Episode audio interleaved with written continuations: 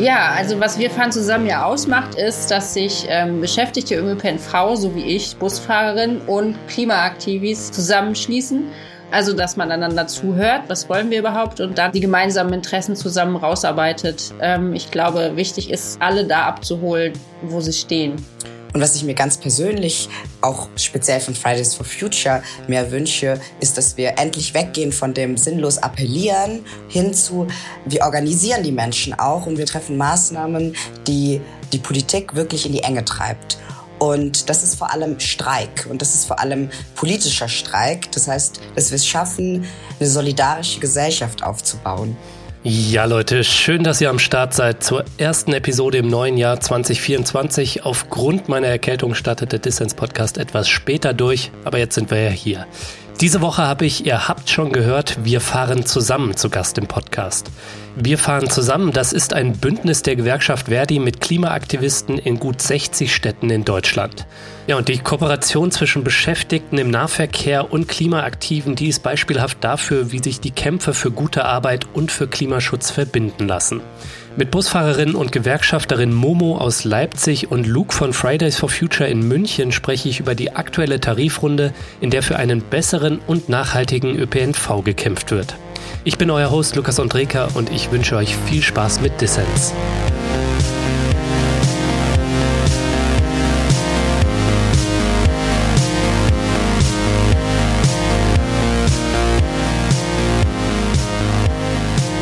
Momo und Luke, schön, dass ihr beim Dissens Podcast dabei seid. Hallo. Hallo. Hallo.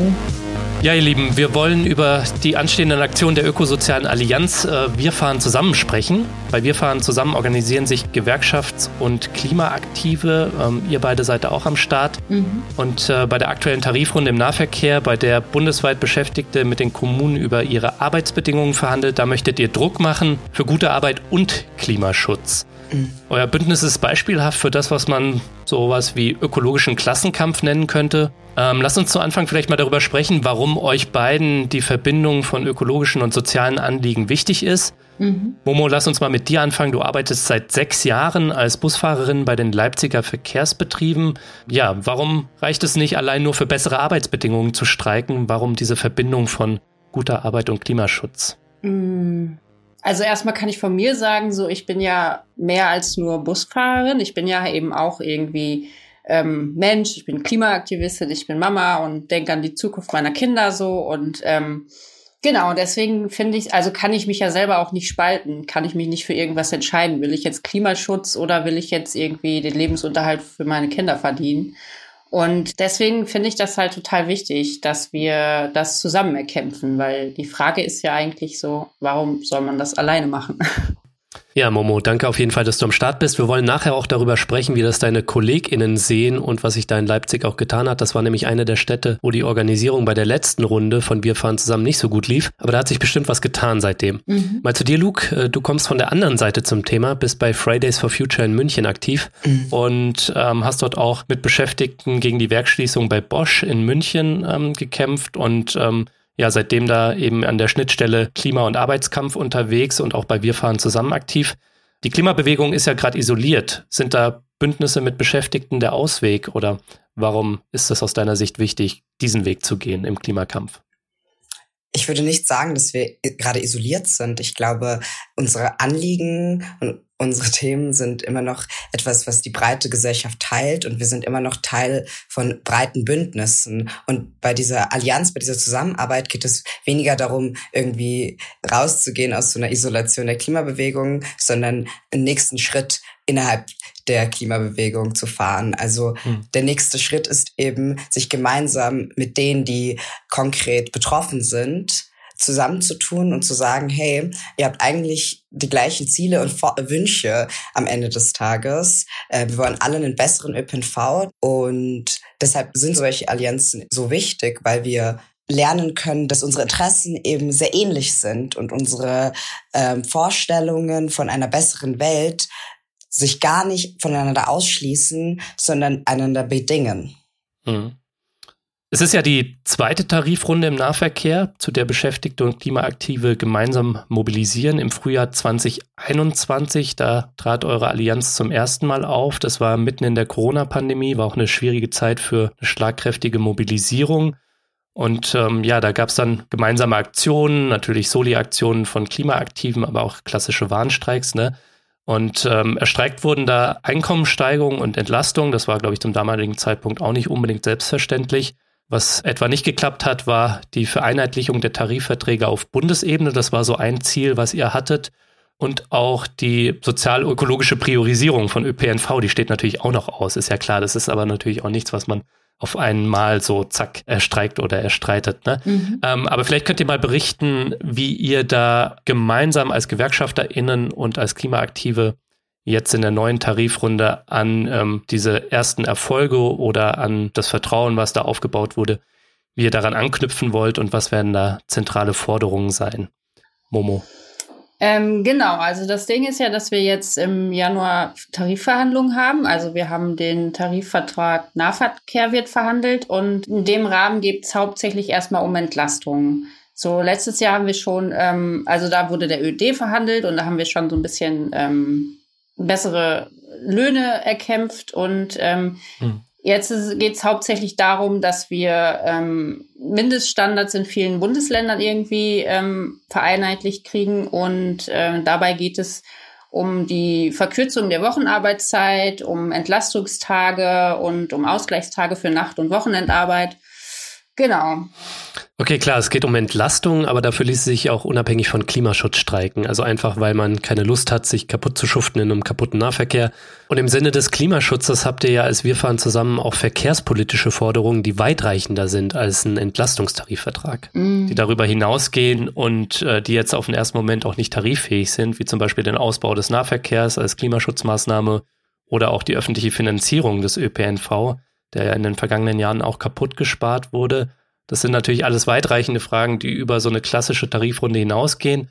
Deswegen mal die Frage, wenn ihr das schon als ökosoziale Allianz denkt, inwiefern sollen diese politischen Ziele, die über Tarifpolitik hinausgehen, inwiefern sollen die Teil der Kampagne sein? Und vielleicht noch schwieriger soll für diese Ziele auch gestreikt werden. Na, das ist ja nochmal was anderes. Ähm, also genau, also eigentlich, äh, wir fordern ähm, 16 Milliarden ähm, Euro vom Bund. Mhm. Und deswegen ist das auch extrem wichtig, dass wir die Tarifverträge vereinheitlichen bundesweit, damit wir das Geld nicht nur aus unseren Kommunen bekommen, sondern auch direkt vom Staat und ähm, damit wir dann die ganz große Politik sozusagen erreichen. Und im Endeffekt ist das ja Teil der Kampagne. Also das ist ja wichtig, dass wir genau das auf die Beine stellen, weil der ÖPNV selber ist eigentlich in den letzten Jahren kaputt gespart worden und die Arbeitsbedingungen sind dadurch immer schlechter geworden. Es ist ein unglaublich großer Personalmangel und wenn das so weitergeht, äh, werden wir eigentlich mehr oder weniger von einem Verkehrskollaps landen. Und das wollen wir ja eigentlich verhindern, weil Mobilität äh, geht uns ja alle an und wir wollen alle gute Mobilität haben. Und deswegen ist es wichtig, dass wir ja, dass wir richtig viel Geld vom Bund kriegen und dafür wollen wir 16 Milliarden pro Jahr haben. Hm. Und weil die Frage ist ja auch, was ist uns eigentlich als Gesellschaft Mobilität wert? Und ich finde, da ist es ja schon so, dass vielen Mobilität sehr viel wert ist, indem sie sich Autos kaufen, indem Straßen irgendwie finanziert werden, Straßenausbau. Und ähm, aber eigentlich heißt Mobilität ja auch Teilhabe für alle. Teilhabe für die, die nicht so viel Geld haben, Teilhabe für die, die mobilitätseingeschränkt sind und sich aus verschiedenen Gründen nicht aufs Fahrrad setzen können, kein Auto leisten können. Und deswegen ist zum Beispiel auch ÖPNV wichtig. Und ähm, ich finde, da wird schon sehr politisch eigentlich. Also kann man nur sagen. Hm.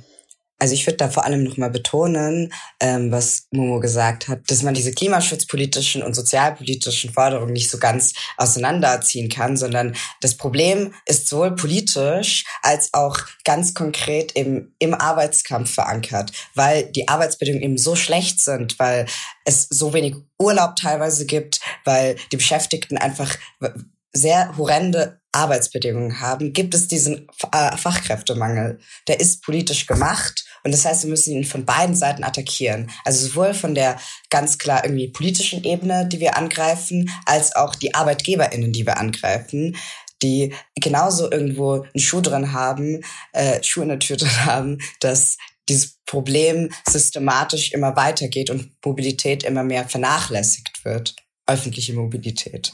Hm, ja klar, also dass es mehr ÖPNV und einen besseren ÖPNV braucht, um mehr Klimaschutz umzusetzen, ist ja klar. Also Entlastungen sind dann dementsprechend natürlich ein Schlüssel und dass Entlastungstarifverträge wichtig sind, das sehen wir zum Beispiel an den Krankenhausstreiks der Vergangenheit. Mhm. Aber was wir da auch sehen können, ist, dass wenn am Ende das Geld für die Transformation fehlt, weil bestimmte Sparzwänge weiter vorherrschen, dann ist auch nur bedingt was gewonnen. Und da wäre es natürlich was anderes, wenn dann zum Beispiel nicht nur für Entlastung, sondern auch für den Abbau etwa klimaschädlicher Subventionen und für die bessere Ausfinanzierung des Nahverkehrs, also eure 16 Milliarden gestreikt würde, also wirklich die Arbeit für politische Ziele niedergelegt werden würde. Aber das ist natürlich ein krasser Schritt, mit dem man sich auch juristisch angreifbar machen würde. Und äh, das geben vielleicht auch die Kräfteverhältnisse gerade nicht her.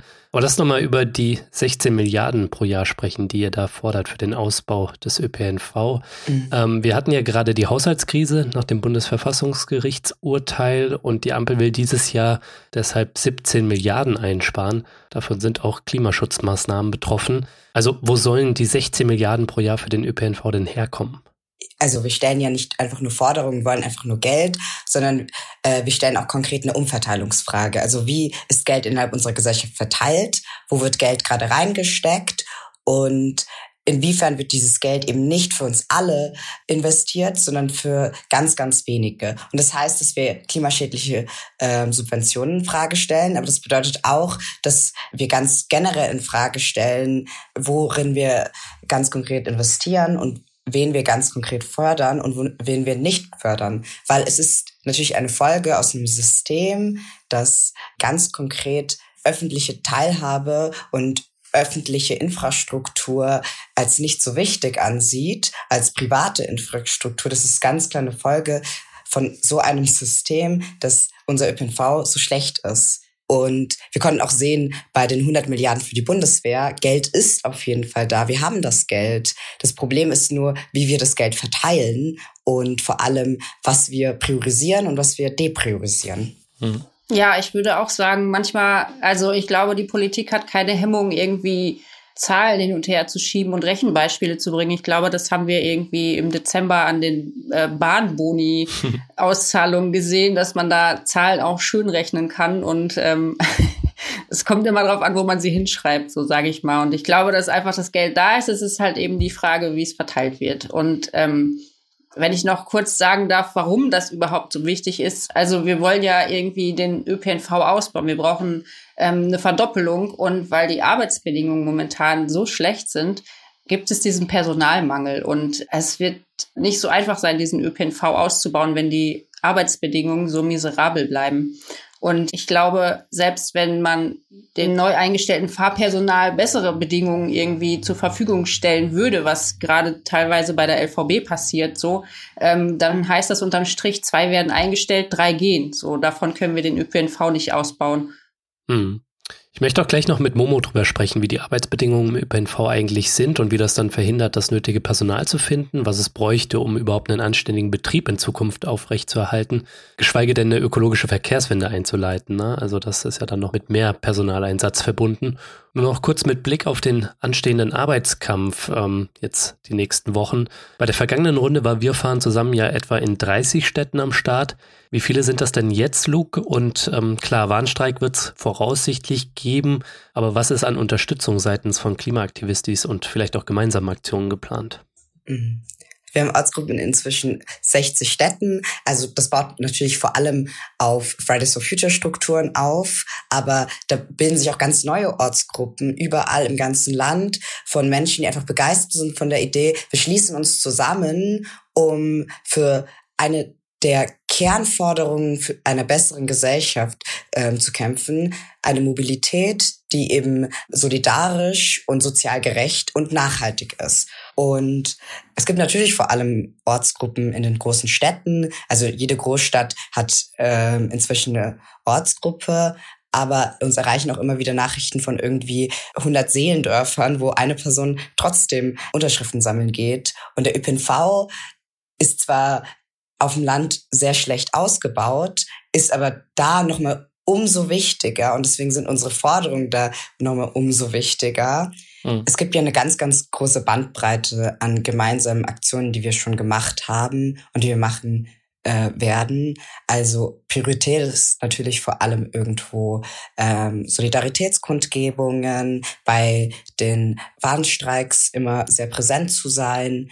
Es gab auch Fridays for Future Gruppen überall, die ähm, Streikbrecher blockiert haben. Also das ist dann wiederum radikalere Aktionen. Aber ich glaube, dass die meisten Ortsgruppen vor allem auf Vernetzung und Solidarität setzen und ich glaube, der Schwerpunkt, welche Aktion gemacht wird oder die Frage, welche Aktionen gemacht werden, ist nicht eine Frage, die irgendwie bei Fridays for Future liegt oder die bei Verdi liegt oder die bei uns beiden liegt, sondern die liegt vor allem bei den einzelnen AktivistInnen vor Ort und den einzelnen Beschäftigten vor Ort, die miteinander absprechen, was gegenseitig erwünscht ist und was vor allem die Beschäftigten sich von uns wünschen, wie wir ihren Kampf am besten unterstützen können. Was sind gegenseitige Bedürfnisse? Und ich glaube, das ist das, was äh, die meisten Ortsgruppen gerade machen und am Ende bestimmen wird, wie die Aktionen aussehen werden. Mhm.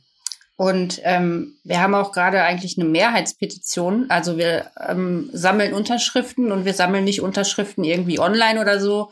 Also es wird jede Unterschrift wird persönlich sozusagen gesammelt und wir kommen mit den Menschen ins Gespräch. Und also wir haben, glaube ich, 90.000 Beschäftigte im ÖPNV und genauso viel wollen wir mit der Petition erreichen. Also genauso viel aus der Zivilgesellschaft irgendwie dass sie dahinter stehen, hinter diesen Forderungen, dass sie bereit sind, hinter den ähm, Beschäftigten zu stehen. Und mhm. genau, ähm, mit der Unterschrift ist es einmal schon mal so ein Weg, ähm, sich äh, anzuschließen und dann halt auch sich der Bewegung anzuschließen. Und ähm, also von den 90.000 haben wir schon mehr als die Hälfte bis jetzt erreicht. Und ich glaube, das ist halt eben das A und O, auch Aufklärung in der Gesellschaft. Und ich denke oder ich hoffe, dass damit schon die Politik auch so ein bisschen wachgerüttelt wird, was überhaupt los ist. Mhm. Die Streiks, die dann vielleicht anstehen in einer, zwei Wochen, wann auch immer, ist ja nur quasi die allerletzte Maßnahme, wenn die Arbeitgeber sich verweigern, unsere Forderungen irgendwie zu akzeptieren. Und ähm, das ist ja immer so die Frage bei Streik. Wer streikt eigentlich? Die Arbeitgeber oder die Arbeitnehmer? Aus meiner Sicht natürlich die Arbeitgeber irgendwie, indem sie genau sich verwehren, uns bessere Bedingungen zu stellen. Hm.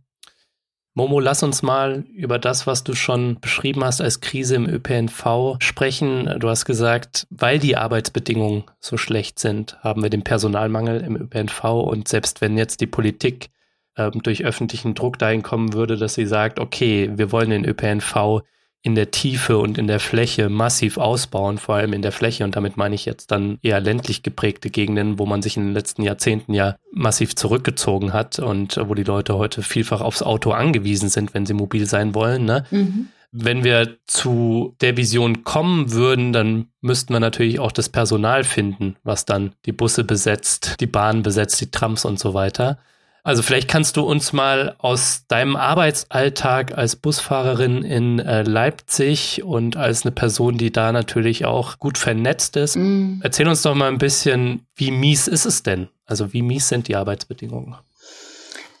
Oh, wie mies sind die Arbeitsbedingungen? Also es ist im Moment so, also es wird immer so sein im ÖPNV oder in der Daseinsvorsorge, dass wir ähm, 24 Stunden, sieben Schichtbetrieb haben am Wochenende, zu Feiertagen, an Weihnachten. Und ich glaube, das ist ja auch Grundvoraussetzung, wenn man diesen Job macht, so dass man das weiß.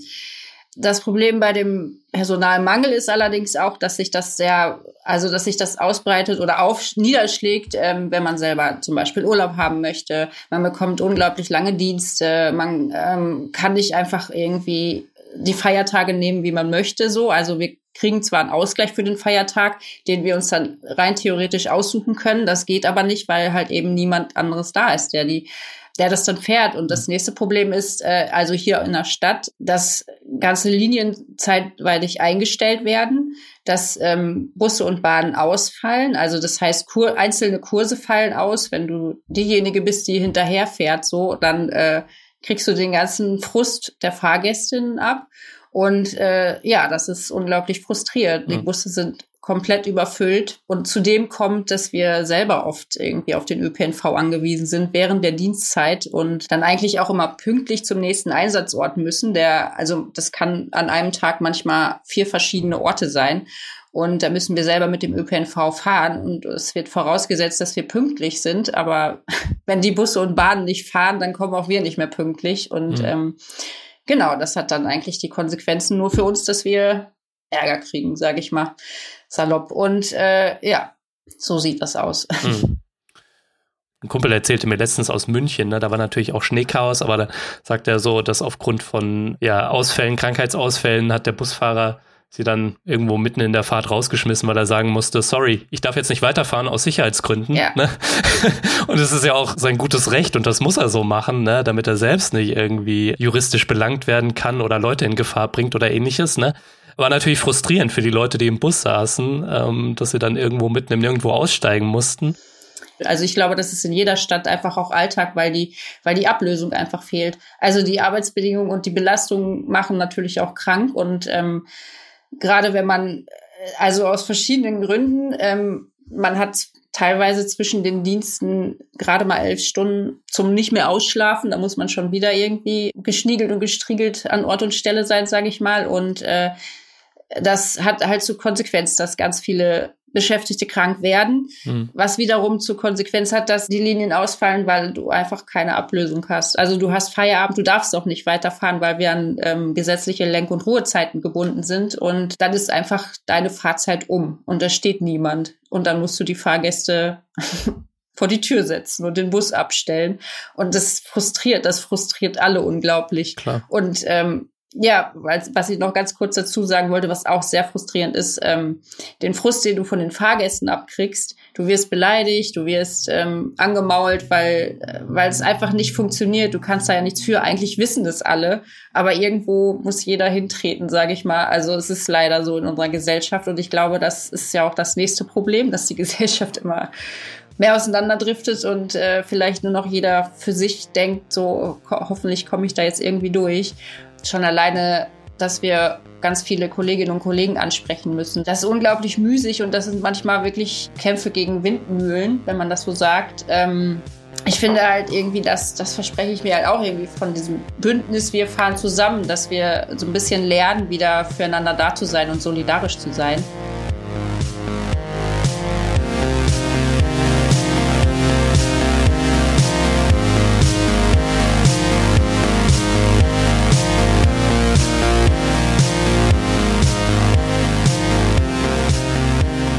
Ja, ihr Lieben, ich hoffe, ihr seid ein bisschen besser ins neue Jahr gestartet als ich. Äh, mich hat es mit einer fetten Erkältung rübergeschleudert. Ähm, ja, ich glaube, das hört man auch noch ein bisschen, dass ich noch verschnupft bin. Ja, ich hoffe da einfach auf euer Verständnis oder ich denke, ich habe da euer Verständnis. Gerade mit so einem einjährigen Kita-Kind, da holen wir uns ständig was Neues in den Haushalt. Ich glaube, alle Eltern unter euch, ähm, ja, die können das nachempfinden. Ansonsten freue ich mich auf ein sechstes Jahr Dissens. Zieht euch das mal rein. Sechstes Jahr, jetzt hier 2024, 2019 bin ich ja gestartet mit diesem Podcast. Und ich möchte wirklich allen treuen, ja, es gibt ja tatsächlich ein paar Fördermitglieder, die seit Stunde 1 quasi dabei sind oder seit Stunde 0, sagt man vielleicht eher.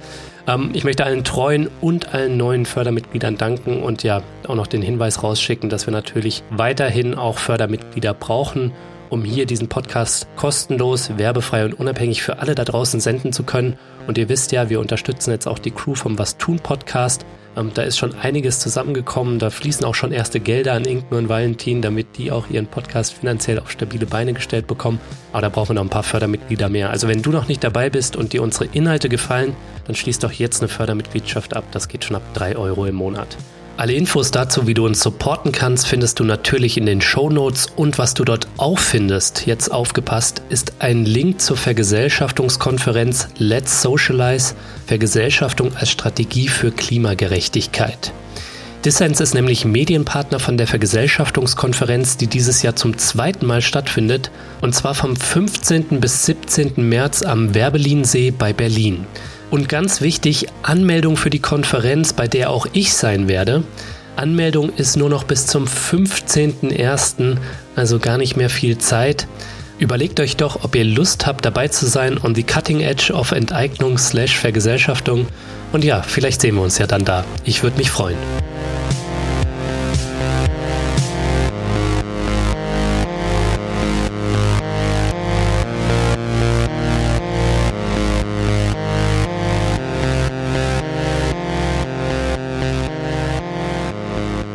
Ja, ihr hört den Dissens-Podcast. Zu Gast sind Momo und Luke von der Ökosozialen Allianz Wir fahren zusammen. Ja, Momo, Kampf gegen Windmühlen, das ist auf jeden Fall ein gutes Stichwort, denn auch gesamtgesellschaftlich ist ja ein Kampf gegen Windmühlen, vor allem ein Kampf gegen die Autopolitik. Mhm. Also zum einen haben wir Jahrzehnte der Sparpolitik, ja, die den ÖPNV jetzt so miserabel dastehen lassen und von Seiten der Politik stehen die Zeichen bisher auch offen weiter so.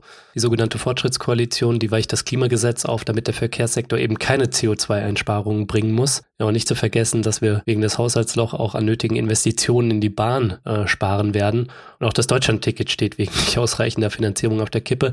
Und das alles während Autobahnen ausgebaut werden. Mhm. Ja, aber wir wollen nicht vergessen, ihr seid ein ganz wichtiger Teil im Kampf gegen Windmühlen, im Kampf für eine Verkehrswende, eine soziale und eine ökologische Verkehrswende.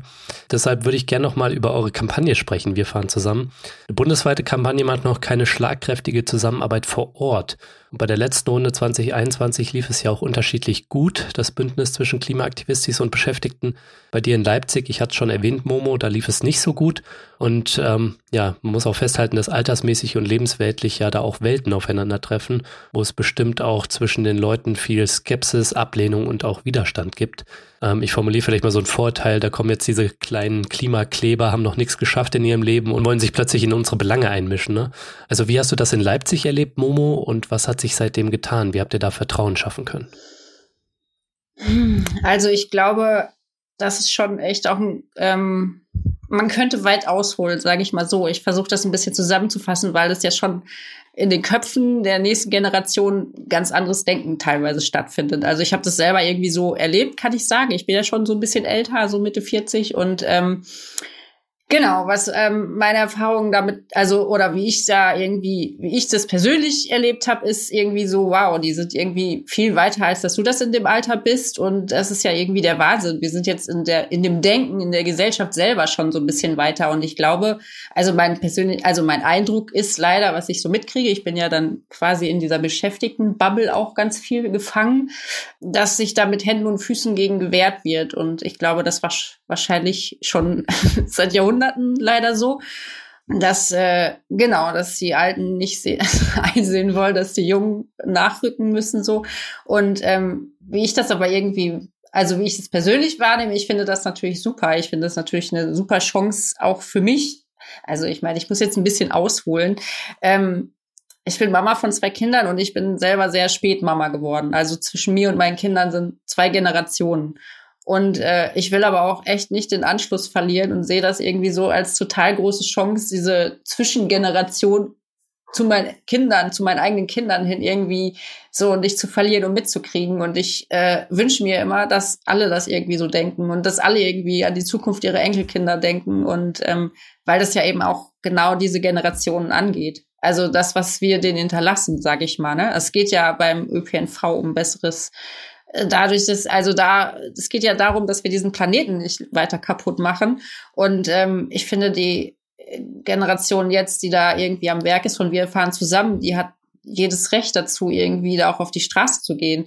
Und ähm, ich kann nicht richtig nachvollziehen, wie das dann jemand kurz vor der Rente so boykottieren kann, ehrlich gesagt. Hm. Es ist schwierig, aber ich finde, also wie wir das hier in Leipzig geschafft haben, ganz viel Gespräche, aufeinander zugehen, was ist eigentlich dein Problem? Was ist eigentlich, wie sind deine Arbeitsbedingungen? Was hast du für ein Problem, wenn wir jetzt irgendwie ganz andere Vorstellungen haben, was du hast? Wovor hast du Angst, wenn wir fordern, wir wollen eine Verkehrswende? So, was sind die Punkte und äh, was können wir da finden, dass ähm, auch du mitmachst? So und ich, da ist ganz viel irgendwie passiert und es sind auch wirklich schon Kollegen, die gesagt haben, so, wow, ich habe immer echt gedacht, die kleben sich nur auf die Straße aber die haben ja so total andere Interessen und die sind viel, viel, also wir haben so viel Gemeinsamkeiten und ähm, lasst uns zusammen kämpfen.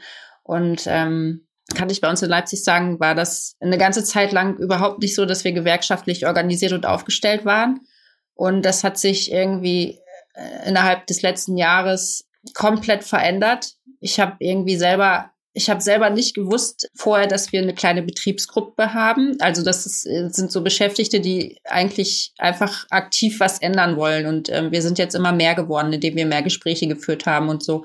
Und äh, als ich die irgendwie im Oktober 2022 das erste Mal gesehen habe und davon gehört habe, war ich aus allen Wolken gefallen. Da habe ich gedacht, das gibt's ja gar nicht. Und ähm, war sofort dabei. Und ich glaube, dass wir seitdem in Leipzig richtig was erreicht haben. Genau, das haben wir einfach mit ganz, ganz vielen Gesprächen und Zuhören und Verständnis füreinander aufbringen geschafft. Ja, spannend, dass du jetzt da auch schon geschwenkt bist. Erzähl uns noch ein bisschen davon, Momo, denn ich hatte ja im Podcast auch mal die AutorInnen einer Studie zur letzten Tarifrunde von Wir fahren zusammen 2021 eben ähm, im Podcast. Fahren wir zusammen mit Fragezeichen versehen, heißt diese Studie. Und die haben sich so ein paar Städte angeschaut und äh, das lief in den verschiedenen Städten unterschiedlich gut. Leipzig und Hamburg waren vielleicht so die zwei Städte, die da auf dem Pol da so auseinander lagen. In Hamburg kamen Klimaaktive und GewerkschafterInnen äh, super zusammen und in Leipzig ähm, war so ein bisschen das Urteil der Studie, die haben da ja auch viele Interviews geführt, ne, dass es dort nicht so gut geklappt hatte. Vor allem, weil, glaube ich, die Gruppe der Aktiven ähm, und vor allem die gewerkschaftliche Basis ähm, nicht groß genug war. Mhm. Und jetzt habe ich gerade rausgehört, dass du selbst erst Ende 2022 dich der Gewerkschaft Verdi angeschlossen hast, dass du also bei der ersten Runde Anfang 2021, ein Jahr zuvor, eben nicht zu den Aktiven gehört hast. Seitdem hat sich natürlich einiges getan und ihr habt es geschafft, mehr Leute für den Arbeitskampf slash Klimakampf zu gewinnen. Also wie ist euch das gelungen und hast du 2021 eigentlich überhaupt nichts mitbekommen von Wir fahren zusammen? Ja, ich habe da selber überhaupt nichts von mitgekriegt. Und ich, ah ja. also ich mache diesen Job tatsächlich aus reinem Idealismus. Und ähm, ich habe nichts davon mitbekommen, gar nichts, weil ich einfach niemanden bei uns kannte. Das ist einfach ein total vereinzelnder Job. So, du lernst nur äußerst selten deine Kolleginnen kennen. Und ähm, wie gesagt, irgendwie im Oktober 22 habe ich das erste Mal davon gehört, dass ähm, also es war eine Betriebsratsversammlung und ähm, da wurde dann aus irgendeinem Grund auch mobilisiert hinzugehen. Ich weiß gar nicht mehr, wie das entstanden ist. Und ich bin da hingegangen und da standen irgendwie zwei Kolleginnen auf der Bühne und haben eine Rede gehalten. Und das mussten die sich auch hart über den Betriebsrat erkämpfen, weil der Betriebsrat selber eigentlich nicht unbedingt nur auf unserer Seite steht. Das ist leider so. Und daraufhin habe ich mich sofort mit diesen Kolleginnen vernetzt und habe gesagt, wir müssen das irgendwie weiter ausbauen. Und ähm, genau, diese kleine Betriebsgruppe, wie sie sich genannt haben, ist dann immer größer geworden. Ähm, momentan sind wir vielleicht so zwölf sehr aktive und ja, so bin ich, also so bin ich persönlich dahin gekommen und so ist es, glaube ich, dann, also jetzt nicht, es lag jetzt nicht an mir, dass das größer geworden ist, aber es ist dann einfach auch so dir, passiert. Auch an dir. aber genau, da habe ich das erste Mal davon gehört, dass es äh, Wir fahren zusammen gibt und ähm, seitdem bin ich dabei und für mich war das das Logischste der Welt irgendwie dass es sowas gibt, obwohl ich es mir vorher überhaupt nicht vorstellen konnte. Ja, auf jeden Fall spannend zu sehen, was ihr da als GewerkschafterInnen schon erreicht habt. Du bist ja selbst auch als Verdi Vertrauensfrau im Verkehrsbetrieb in Leipzig aktiv, vertrittst da also die Gewerkschaft ehrenamtlich. Man könnte sagen, auch eine persönliche Politisierung innerhalb von nur einem Jahr. Mhm. Wenn du sagst, Momo, dass du dir das vorher hast gar nicht vorstellen können, wie hat denn dann das Organizing konkret zu Erfolgen geführt? Und wenn du jetzt mal allgemeiner auf die Belegschaft schaust, ja, wie hat sich denn dadurch auch vielleicht die Streikbereitschaft geändert? Also wenn es zu Streiks kommen sollte, wird da eine Mehrheit in Leipzig am Start sein. Ja, ähm, also wir hoffen natürlich nicht, dass es Streiks gibt, aber es wäre ja das letzte Mittel, wie wir eben schon festgestellt haben, wenn die Arbeitgeber uns keine Wahl lassen. Ähm, also die Gewerkschaft hat sich äh, im, seit Oktober oder November 22 sehr, sehr engagiert und da reingehangen, dass äh, da was aufgebaut wird. Die haben uns wirklich ein paar Leute in den Betrieb geschickt, die uns organisiert haben, die jeden Betriebshof organisiert haben, die für uns da waren so und uns angesprochen haben und uns geholfen haben, die Kollegen anzusprechen. Die haben genau die richtigen Worte dafür gefunden, dass äh, viele Kollegen bereit waren zu streiken und ähm, letztes Jahr in der Frühlingsrunde haben wir hier in Leipzig schon irgendwie, ich weiß nicht, sechs oder sieben ähm, Komplettstreiks gehabt ich glaube, ich persönlich habe so 15 bis 20 Streiktage in, meinem, in meiner Abrechnung stehen. Mhm. Also die Kolleginnen und Kollegen waren dann bereit zu streiken für die ÖD-Runde, für bessere Löhne. Und ähm, ich glaube, die meisten von denen sind auf jeden Fall bereit, das jetzt in der nächsten Runde wieder zu tun, würde ich sagen. Und ähm, ich glaube 2021, 2019 und so, als wir ähm, Verhandlungen hatten, da war eigentlich kaum jemand bereit. Da wusste auch kaum jemand, wie das funktioniert, wie Gewerkschaft funktioniert. Das wusste einfach niemand. Ja, zeigt auf jeden Fall das Organizing, wenn man es gut macht, dass es funktioniert. Ne? Also das hat auf jeden Fall richtig was gebracht und ähm, ich glaube, das hat in den Köpfen so viel irgendwie auch Klick gemacht, dass es, äh, dass es nicht irgendwie beim Streik darum geht, dass die Verdi dir einen Brief äh, oder eine Mail schickt, morgen wird gestreikt, sondern dass du das selber in der Hand hast und dass du auch mitbestimmen kannst und mitentscheiden kannst, mitorganisieren kannst. So, das war total wichtig und äh, das ist es ja auch so ein bisschen. Und ja, genau. Hm. Aber sprich doch bitte auch nochmal über die Skepsis, Ängste und Ablehnung oder vielleicht auch offene Feindschaft, die da ihr als GewerkschafterInnen im Bündnis mit Klimaaktivisten vielleicht auch erlebt. Also diese Spaltung zwischen ArbeiterInnen und Klimaaktivistis, die ja auch mitunter von den Arbeitgebern befeuert wird, ja, im Sinne von, da sind diese Klimaradikalen, die euch vor ihren Karren spannen wollen, da solltet ihr nicht mit denen zusammenarbeiten. Und nicht zu vergessen, es gibt auch noch den allgemeinen Rechtsruck, ja, wo Land auf, Land ab, alles, was nur den Hauch von Grün oder Linksgrün hat, von den Rechten und Parteien der sogenannten Mitte gehatet wird. Ja. Das gibt's ja auch ja. noch, ne? Also, ich, ja, genau, das ist, ähm, das ist sehr schwer aus den Köpfen zu kriegen, aber ähm, ich glaube, das Ding ist, dass, äh, dass diese Angst halt extrem groß ist, wenn man diese Gespräche nicht führt, dass den Beschäftigten was weggenommen wird. So die, du musst erstmal den Zusammenhang verstehen, dass du mehr gewinnst, wenn du, ähm, wenn du deine eigenen Arbeitsbedingungen besser machst, als dass du nur irgendwelche Klimaaktiven siehst, die ähm, irgendwas fordern und du dabei auf der Strecke bleibst. Das sind so total die Ängste in den Köpfen. Und ähm, das ist, ich will auch gar nichts, also ich will hier nichts schönreden. Das ist, in vielen Köpfen hängt das leider immer noch drin. Mhm. Jemand hört irgendwas äh, von Klimaaktivisten und dann ähm, geht irgendeine Bombe im Kopf los. Ich glaube, ich muss alles festhalten, was ich hab, sonst nehmen die mir alles weg. So, das ist schon ganz, ganz fest in den Köpfen verankert, leider. Was aber viele halt auch sehen, dass das eben nicht so ist und dass wir ganz zusammen da auf der Straße standen im letzten Frühjahr, dass wir, ähm, dass sie genau das Gleiche wollen und ähm, dass wir die gleichen Interessen haben und dass das eben zusammenhängt und nur das eine mit dem anderen geht. So, ich glaube, das haben einfach auch viele verstanden manche brechen leider, leider muss ich auch sagen, ich weiß nicht, ich weiß nicht, wer den Podcast so hört, aber ja, die, die Stimmung, also Leipzig ist in Sachsen, muss ich leider sagen. Und ähm ja, Fall in Pirna in Sachsen, da stellt die AfD bald ihren ersten Oberbürgermeister und in Umfragen für die Landtagswahl dieses Jahr, da liegt die AfD auch vorne, eine Partei, die ist gesichert rechtsextrem eingestuft wurde, nach ganz schön langer Zeit vom Verfassungsschutz. Ähm, und das hat natürlich auch mit der Schwäche der Gewerkschaften zu tun. Im Osten sind die Gewerkschaften in den Betrieben schwächer aufgestellt. Da hast du schon den mangelnden Rückhalt von eurem Betriebsrat auch geschildert. Und betriebliche Mitbestimmung, aber vor allem auch gewerkschaftliche Organisierung, die hilft natürlich gegen rechts. Ja, genau. Ähm, ich glaube, das ist allgemein dieses kapitalistische Ausbeutungssystem, was die Menschen echt so total frustriert zurücklässt und in ihrem Frust wenden sie sich eben an irgendwelche nicht an politisch linke Angebote, sondern an irgendwie Rechtsbrüller. So, das ist äh, schon echt ein großes Problem bei uns im Betrieb auch, muss ich sagen. Und mhm. ich weiß nicht, wie du da deine Erfahrungen sind, Luke. Ähm, du hast da wahrscheinlich auch ordentliche Erfahrungen gemacht, gehe ich mal von aus. Ja, das ist schwer, da immer wieder dagegen anzukämpfen. Aber ich glaube, dass das eine ganz große Aufgabe irgendwie ist, die noch auf uns wartet und leider nicht morgen vorbei ist. leider.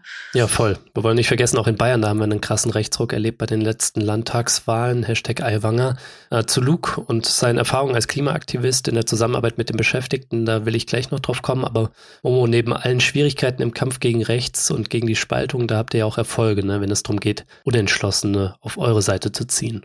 Ja, also es wird, es wird und es, es geht nur mit Gesprächen und ähm, genau, worauf ich auch eigentlich hinaus wollte, ist, also die Ängste werden genommen nicht nur durch Gespräche, dann durchklärt man auf, aber die Ängste werden auch genommen durch die Solidarität, durch dieses Sehen, oh, da stehen Leute hinter uns, da sind äh, Leute da, die morgens am Streikposten sind, die trinken mit uns Kaffee, die stehen auch morgens um drei auf und ähm, frieren sich, frieren sich die Beine ab so und ähm, ja. die ähm, organisieren ganz viel und wir haben auch schon Transpis gemalt, Fahrraddemos gemacht und so und wir haben immer die Beschäftigten dazu eingeladen und immer kamen auch mehr dazu, mal mehr, mal weniger, aber also in Leipzig wird das halt immer mehr publik, sage ich mal. Ja. Also die Beschäftigten nehmen es wahr, dass sie jemand ernst nimmt, dass jemand nichts wegnehmen will, sondern dass jemand mit ihnen zusammen kämpft. Das ist schön. Ich würde mir das so für alle Bereiche wünschen. ja. Ja, ist auch schön zu sehen, dass es, wie ich schon sagte, Früchte trägt, dieses gewerkschaftliche Organizing, dieses Reingehen und ähm, Leute ansprechen, politisieren im weitesten Sinne. Ne? Denn Ich erinnere mich noch an das Podcastgespräch zur Studie, zur letzten Tarifrunde von Wir fahren zusammen und da war so ein zentrales Ergebnis, dass es dort gut geklappt hat, wo Gewerkschaft gut aufgestellt war. Und dass es nicht funktioniert hat, dass dann irgendwie, wo Gewerkschaft schlecht aufgestellt war, wie das dann vielleicht noch 2021 in Leipzig der Fall war, dass dann Klimaaktive dazukamen und gesagt haben, okay, jetzt organisieren wir hier mit euch zusammen so. Das hat nicht funktioniert, diesen ökologischen Klassenkampf da irgendwie ja, schlagkräftig zu machen. Mhm. Ähm, deswegen ja so schön zu sehen, dass in Leipzig mit dir und mit anderen sehr aktiven da Drive in der Sache drin ist. Aber Momo, du hast selbst schon nachgefragt, ähm, wie die Erfahrungen von Luke sind in München. Deswegen, wie war denn in München, Luke, die Situation bei der letzten Tarifrunde?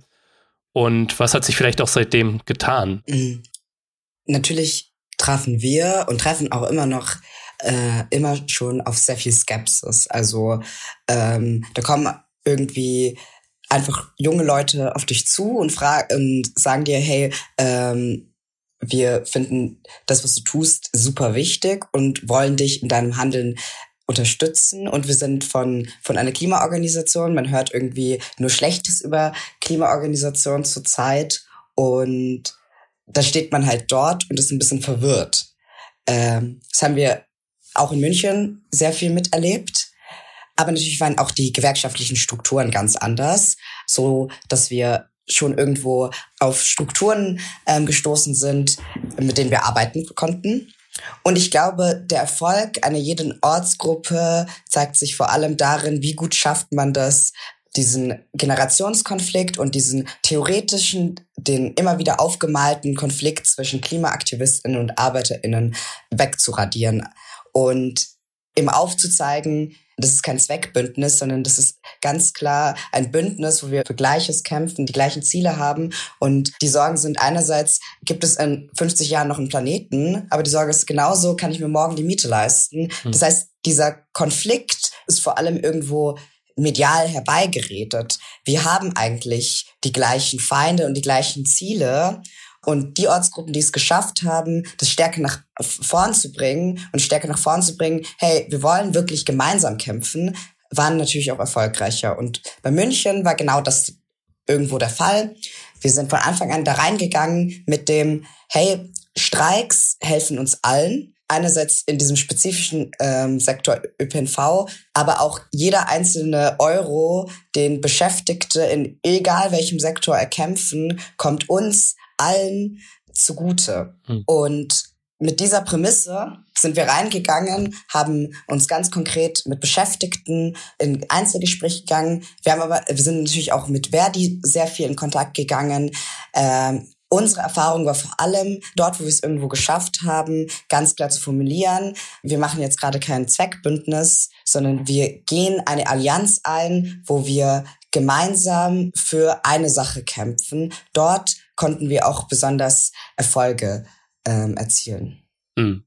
Ja, Luke, das klingt auf jeden Fall sehr rosig, vielleicht fast zu rosig. Deshalb erzähl uns vielleicht mal von der anderen Seite, die es sicher auch gab. Also mhm. gab es zum einen vielleicht auch Skepsis oder Ablehnung seitens der Beschäftigten gegenüber euch jungen Klimaaktivisten.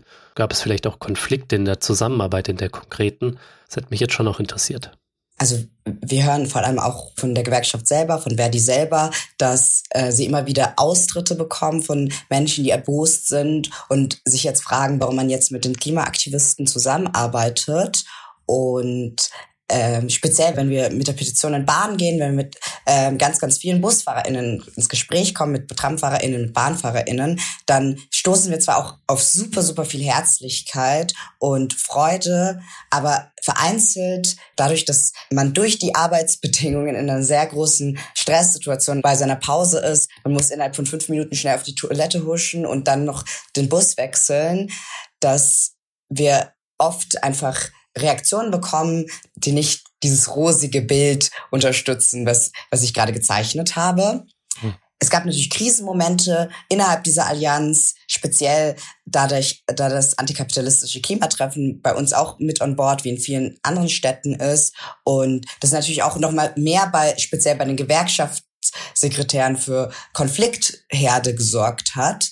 Aber ich glaube, das ist im Prinzip ganz, ganz normal, wenn Menschen mit sehr verschiedenen Hintergründen zusammenkommen, mit sehr verschiedenen Schwerpunktthemen zusammenkommen und sagen, wir kämpfen jetzt für die gleiche Sache. Da gibt es zwangsweise irgendwelche Konflikte. Das Gute ist, dass wir es in allen Städten eigentlich schaffen, diese Konflikte so auszutragen, dass wir trotzdem schlagfertig waren, dass wir immer noch schlagfertig sind und dass wir ganz klar zusammen fahren. Hm. Ja, ihr beiden, vielen Dank. Ähm, die Zeit ist schon fortgeschritten, deswegen müssen wir leider auf die Zielgerade abbiegen.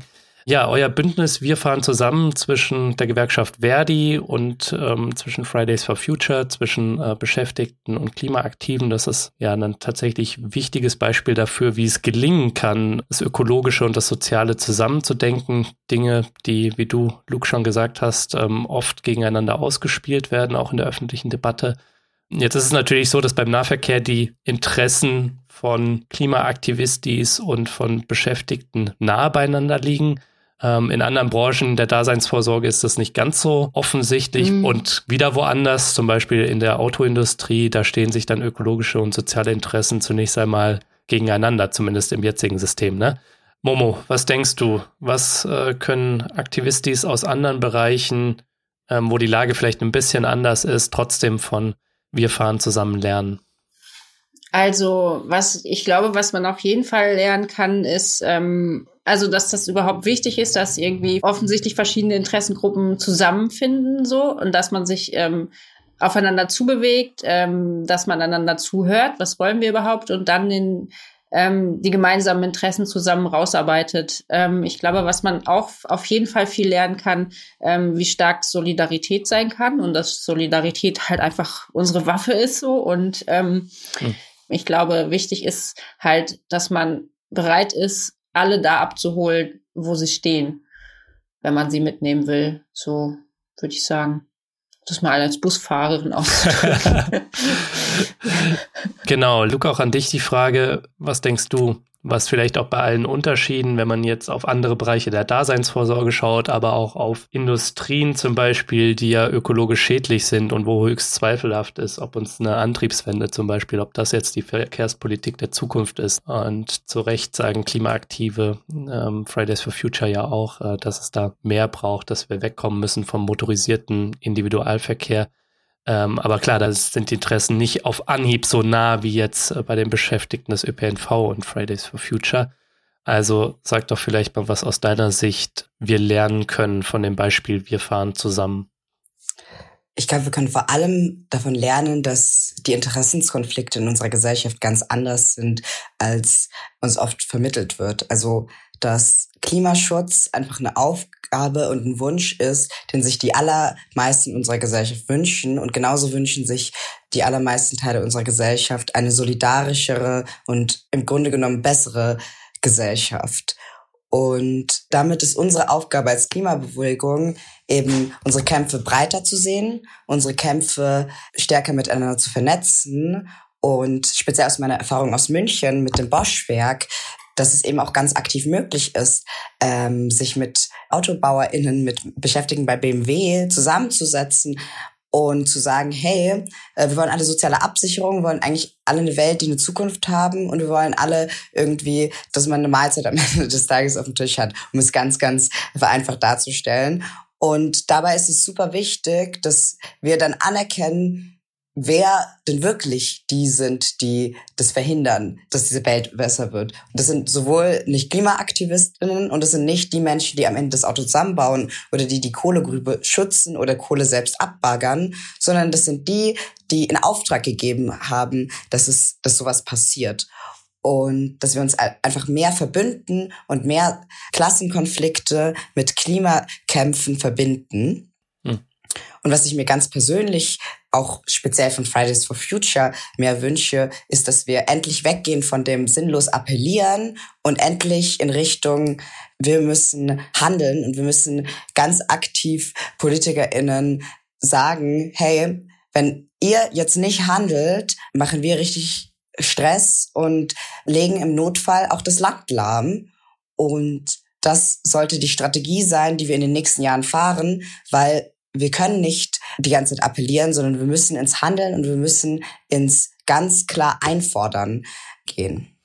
Okay, habe ich jetzt einen Appell rausgehört, das Wort Streik wieder ernster zu nehmen, womit Fridays for Future auch gestartet hat. Ähm, aber dann wahrscheinlich Luke in Verbindung mit Beschäftigten wiederum und nicht wie das letzte Generation macht oder Extinction Rebellion, ähm, ziviler Ungehorsam, Blockaden, sich irgendwo ankleben. Städte wie Berlin zum Beispiel mal temporär lahmlegen? Oder wie müssen wir das verstehen, Luke, wenn du sagst, Fridays for Future muss sich neu aufstellen, vor allem auch andere Taktiken fahren als schrumpfende Demos, auf denen man an die Politik appelliert? Mhm.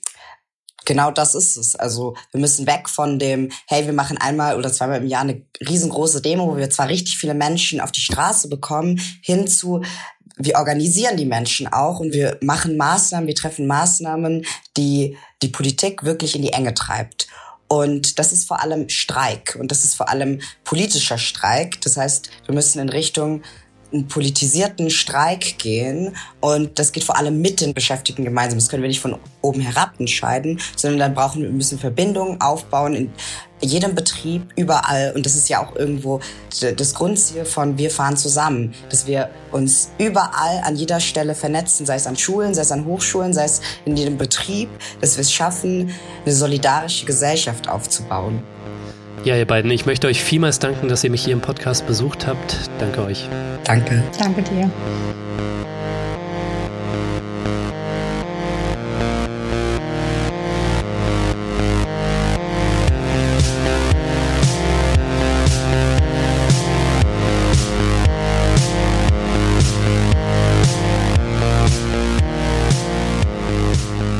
Ja, Leute, das war's auch schon wieder. Das war der Distance Podcast für diese Woche. Schön, dass ihr dabei wart. Zu Gast waren Momo und Luke von der Ökosozialen Allianz. Wir fahren zusammen. Wenn ihr euch für das Bündnis aus Beschäftigten im Nahverkehr und Klimaaktiven interessiert, dann schaut doch mal in die Shownotes, da habe ich entsprechende Infos verlinkt. Und vergesst nicht, damit ich Dissens weiterhin für alle da draußen kostenlos machen kann, bin ich auf euren Support angewiesen. Erzählt möglichst vielen Leuten von diesem Podcast, hinterlasst positive Bewertungen auf den Plattformen und wenn ihr könnt, dann werdet doch Fördermitglied. Alle Infos dazu, wie du uns supporten kannst, findest du natürlich in den Show Notes und was du dort auch findest, jetzt aufgepasst, ist ein Link zur Vergesellschaftungskonferenz Let's Socialize, Vergesellschaftung als Strategie für Klimagerechtigkeit. Dissens ist nämlich Medienpartner von der Vergesellschaftungskonferenz, die dieses Jahr zum zweiten Mal stattfindet, und zwar vom 15. bis 17. März am Werbelinsee bei Berlin. Und ganz wichtig, Anmeldung für die Konferenz, bei der auch ich sein werde. Anmeldung ist nur noch bis zum 15.01., also gar nicht mehr viel Zeit. Überlegt euch doch, ob ihr Lust habt, dabei zu sein on the cutting edge of Enteignung slash Vergesellschaftung. Und ja, vielleicht sehen wir uns ja dann da. Ich würde mich freuen. Alles klar, das war's dann auch von mir soweit. Ich wünsche euch einen guten Start ins neue Jahr und bis nächste Woche.